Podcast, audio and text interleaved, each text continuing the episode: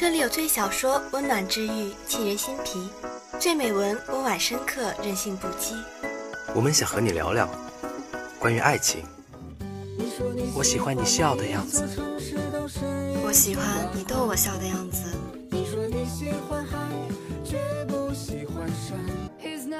关于梦想，少年的梦想是风的梦想，青春的思念是长长的思念，生活的梦想就是为了梦想的生活。关于成长，你要做一个不动声色的大人了，不准情绪化，不准偷偷想念，不准回头看。关于旅行。趁阳光正好，趁微风不燥，生活不止眼前，还有诗与远方。关于初心，关于未来，关于真理。你的心，你的心在哪里？心之清泉就陪你在哪里。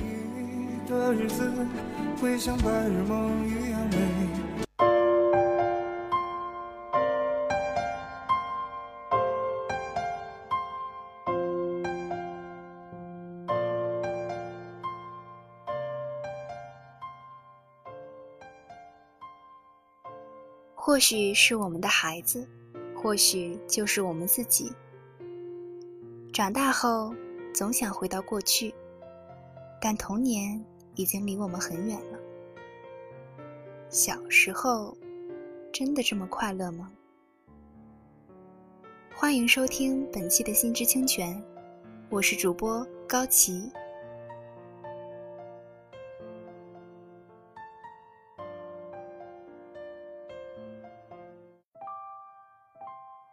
每个人都上过幼儿园，那个时代是我们第一次感受到别离与被抛弃的时刻。很多孩子都有这样的经历吧，在学校门口抓着妈妈的手，怎么也不肯放开，红彤彤的脸上滚落无数豆大的泪珠，常常歇斯底里，偶尔停下来喘气。为之后再次大哭做好准备，这是第一天被骗来的小朋友。然而来了几天的也好不到哪儿去，还是没什么免疫力。一个人哭，大家就跟着一起哭，好像一曲高高低低的合唱曲。有的像摇滚青年一样费力而忘我，有的只是轻微扯开嘴巴。小小的房间里，无数的打闹耍赖，让老师都能被纠缠到耳鸣。可这也许是小孩子们常有的交往方式。通常是你抓了我一下，被打的孩子先是一脸呆滞地望着对方，然后觉得痛了就放声大哭起来。经过老师熟练的安慰，被打的小孩止住哭，抽泣地吃饭。老师说。他中午受伤了，奖励他几颗丸子。身旁坐着的小女孩也捏着小勺舀了一颗自己的丸子给他。他转动着眼睛，挤干眼泪，然后开心地唱着：“握握手，我们还是好朋友。”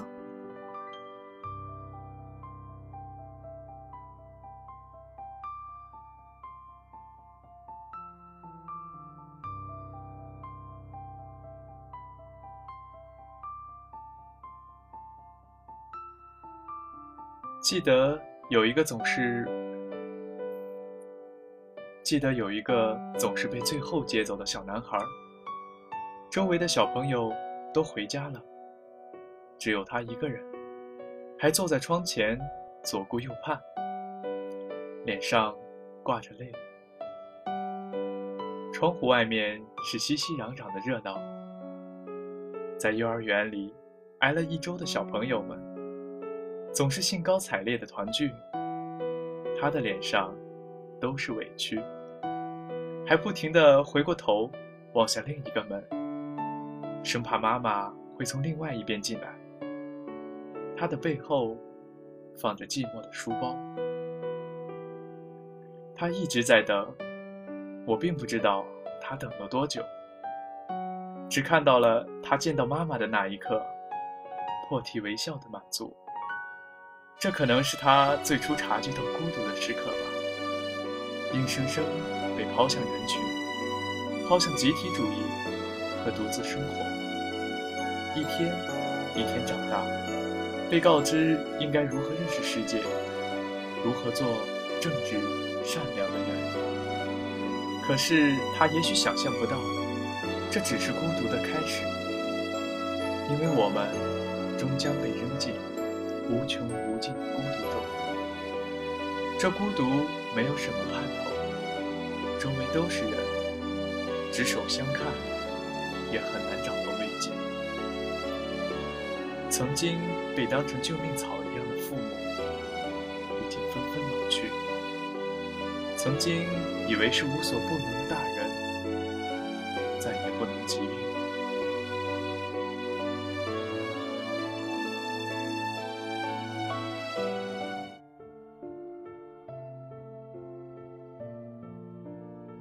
从一开始进幼儿园时哭哭啼啼，扯着妈妈的衣角，然后小朋友们一起打架、吹牛、谈论国家大事。也许我们永远不清楚孩子在想什么。这些小小的生命总是无处发挥自己的能量，也限于没有过多的词汇来表达自己。但他们并非没有表达的欲望，他们会学着别人的样子喊。打倒日本鬼子，会有思想的针砭时弊，有爱心的回答老师的提问，也会夸自己喜欢的小女生越来越漂亮了。有人说，孩子像一面镜子，反射出成人世界的丑陋，但他们更是一个个独立的个体，值得被尊重的个体。也许我们把孩子的想法看得太简单。最经典的莫过于他们对美伊战争的评价。所谓的国家之间的恩怨，其实和小孩子打架没有什么本质区别。但是孩子又毕竟只是孩子。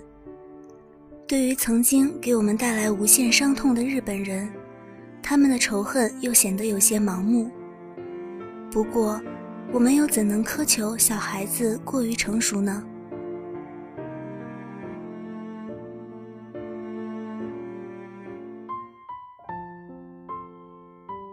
幼儿园的门把孩子们和这个世界隔开，让他们只能透过院门向外张望。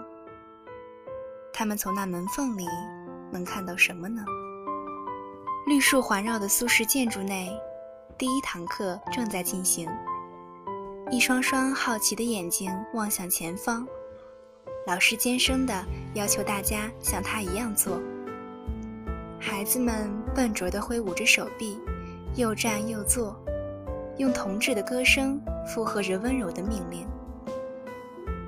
这时，一个孩子立于角落里，不经意流露出了不耐烦的神情。他被批量化生产的课堂所淹没，而这幼儿园的第一堂课使他失去了个性。马玉兰，这是一个被老师经常提起的名字。他调皮却可爱，用粉笔在桌上随意画出线条，站在板凳上听课，艰难地把脚塞入鞋中。无论他是否犯错，老师都强加责骂在他身上。他被条条框框的规矩禁锢着，很难过。他遇到了一个没有耐心教导孩子的老师，被粗暴的修剪掉不够整齐的枝桠。在温婉的歌声中，孩子们沉沉地睡着了。原来紧紧牵着的手，一翻身便松开了。凌乱的背角，泄露梦境的睡姿，轻微的呼吸声，全部被框在了一张张码放整齐的小床上。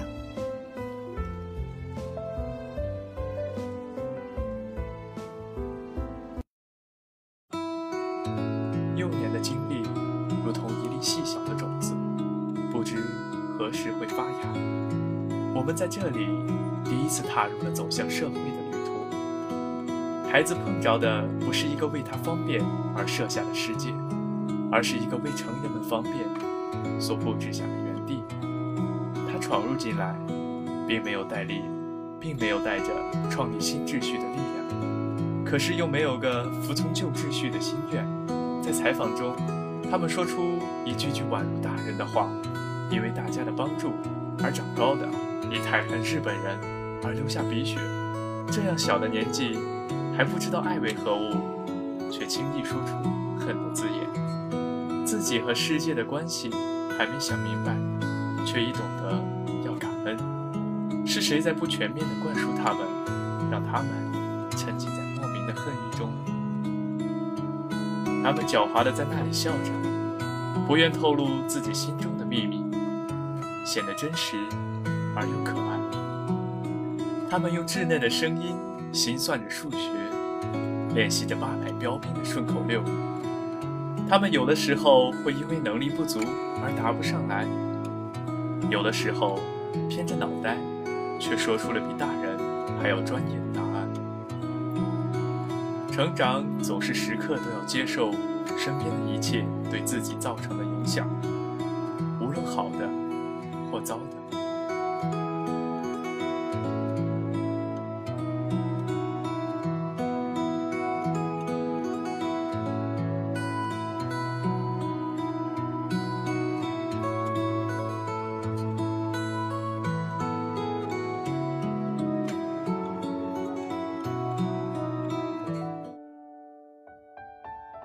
教室外面阳光明媚，但是在那绿色油墙的教室里，却有一种冷清。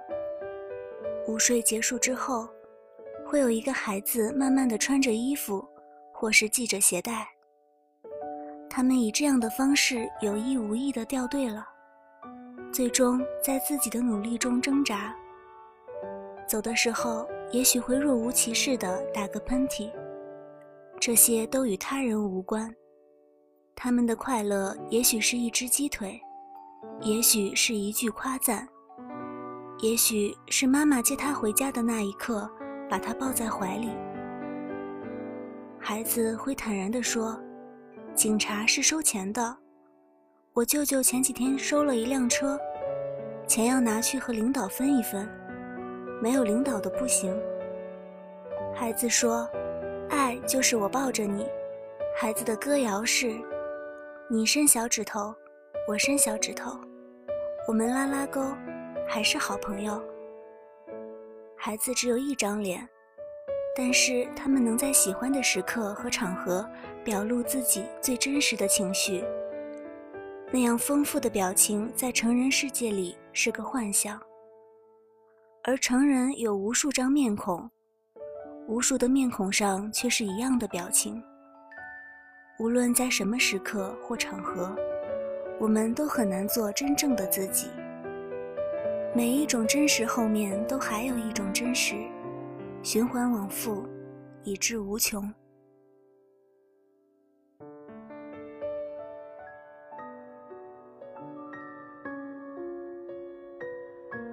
有一天啊，宝宝，你不会再死死抓住妈妈的衣角，哭闹着。不让妈妈离去，你怀抱雄心壮志，甩开妈妈的手，头也不回地蹦跳着，冲向外面的世界。你不会拖着鼻涕，低头才发现饭泼了一身。你干净整洁，吃起饭来细嚼慢咽，井井有条。你不会再和伙伴睡在一起，偷偷把手伸出栏杆。拨弄下他的头发，或是和他握住手说说话。你一个人只有一个大房间，有自己的柜子和衣橱。寂寞的时候，说给墙上的洞听。你不会生气地甩开穿不好的衣服，你一颗颗地扣起纽扣，套头伸腿，流畅的好像生来就会那样。你不会再像一只小包子一样。五官挤在一起，你的眉眼慢慢分开，鼻梁高挺。然而你的脸却融入人群越来越模糊。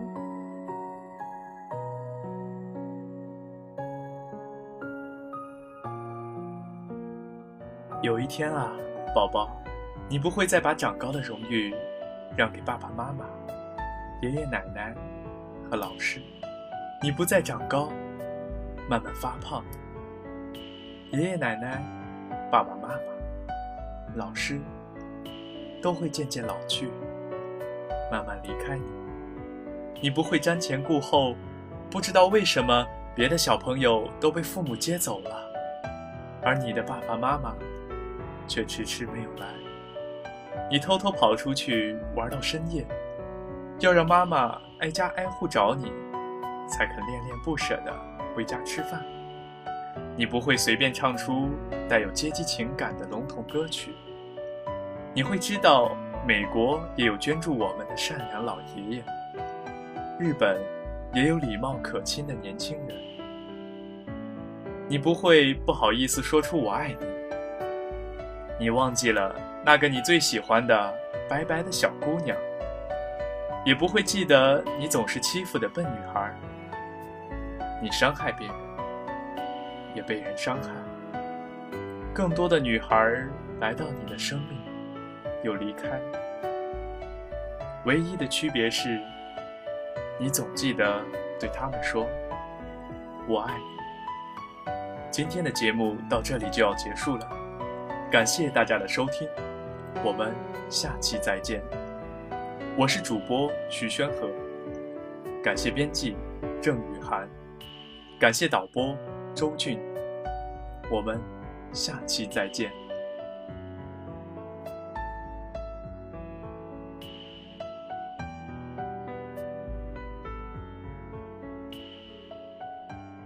天啊，宝宝。你不会需要老师叫你起来上厕所，迷迷糊糊的闭着眼睛。你在上床前定好闹钟，叠好衣服，自己盖好被子。你不会后悔你当初的选择，在金钱、旅行和快乐中，你选择了后者。你知道钱会越来越多，见过的风景越来越多，快乐却越来越难。你不会数错一周七天，你瞧，星期一是最艰难的那天，星期二是下午电视台没有节目的那天，星期五是可以泡酒吧的那天，星期六是可以睡懒觉的那天。你不会找到那张幼儿园毕业照，也不会记得那些喜欢或讨厌、朝夕相处的伙伴们。你曾经承诺，在成为一名光荣的少先队员时，要回幼儿园看望送你蜡笔、教你跳蝴蝶花的老师。可是现在，你还记得他的样子吗？有一天啊，宝宝，你会像很多大人一样，看到小孩子，然后想起自己的童年。我是主播张雨涵。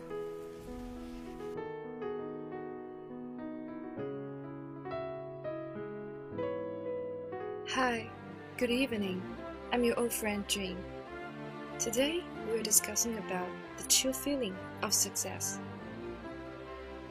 I was having coffee this morning with a dear friend who's going through a difficult time at work. In one of those moments that make you wonder who's winding the clock of life, my phone buzzed while we were sitting there. It was an email from my old friend Ryan and all I see was a subject line success.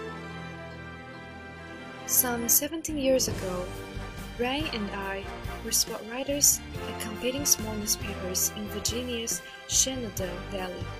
We had about a half dozen high schools, a Division III university, and a summer baseball league in our coverage area. In the lover hot turf war, we somehow became friends. We've kept in touch it had been a few months since we talked when his curiously timed email arrived. He said he was preparing a speech for the next week. He's now project manager for a researcher film near Washington, and the speech he was going to give was titled, How Do You Define Success? I've contributed to a publication called Success, so he turned the question to me How do you define success? I thought of my coffee conversation and typed this. Hey man, good to hear from you again. And good timing. Your email came in just as I was chatting with another friend who's going through one of those rough spells at work. I wish I had better advice. What a broad question. You know, after I left the Shenandoah Valley, my next job was in Rocky Mount, North Carolina. I made 22,500 a year, and this was 2005, not a generation ago. The two other sport writers on staff, Travis and Jeff, were in their mid 20s too. Honestly, we come to Rocky Mount to live Rocky Mount. What resources they had. Writers who covered only one team and didn't have to lay out pages talk about living the dream. If we could just get to one of those places, then we could go somewhere else. Travis, Jeff, and I bonded over our desire to part ways. We ate dinner together, went out to cover our games, and came back to help send the final pages to the printer by our half past 1 a.m. deadline. On the best nights, we grab the news editors and copy editors and play welfare ball in the parking lot until 4 a.m., laughing and joking until almost sunrise. We all left there within a year, as intended. Travis eventually landed a big time job covering the Pittsburgh Pirates. He now has a New York Times best-selling sports book about baseball. Jeff became one of the most well-known NASCAR writers in the country, with almost 200,000 Twitter followers. Now he's got his own media company that's doing quite well. In 2017, Jeff and I went to a charity night's game, and he said something about Rocky Mount that I won't forget. I didn't appreciate it then, but honestly, when I look back, it's probably the best time I've ever had in my career. What is success? Betty, I don't know. On those late nights, it was making good contact on Travis's curveball. Now it's running a tenth of a mile further than I did last week. Or the sound of a storm door latching shut after I installed it myself. Or the morning Laura said yes. More than a year ago, I wrote a story and no readers yelled at me about it, which these days is a success. Nobody said anything nice either. So is it a failure? I don't know. College students ask me for advice every now and then. If you can believe it, maybe that's success. But last night, an editor at a publication I've been dying to write for applied to a pitch with the murderous words, This just isn't the right fit for us. Then I scanned job boards for a new line of work. Maybe it's beyond work though. In June 2018, my dad visited and made it the whole weekend without falling while transferring to his wheelchair. That's a victory. To another person, though, success might be a senior discount on McDonald's coffee, or a night sleeping on a bench without getting wet, or the last meeting with a parallel officer. You get the point. Maybe success is measured in achievements or being happy with who you are, or any of the cliches in self help books on this matter.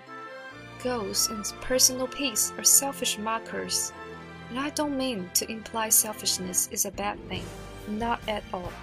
Selfishness is the axis of humankind, from caveman to astronauts to saints on earth. Individual accomplishments bring community accomplishments, bring worldwide accomplishments. But all of the accomplishments in the universe may not leave you feeling successful, right? I'm rambling here, I know. But the point is, maybe success is a smaller calculation, something more like what Jeff hinted at. Maybe success is having the will withal to be grateful at the precise moment you have something to be grateful. Thank you for writing, old friend, Mike. That's all for today. Maybe success isn't measured in achievements or being happy with who you are. I'm your old friend, Dream. See you next week.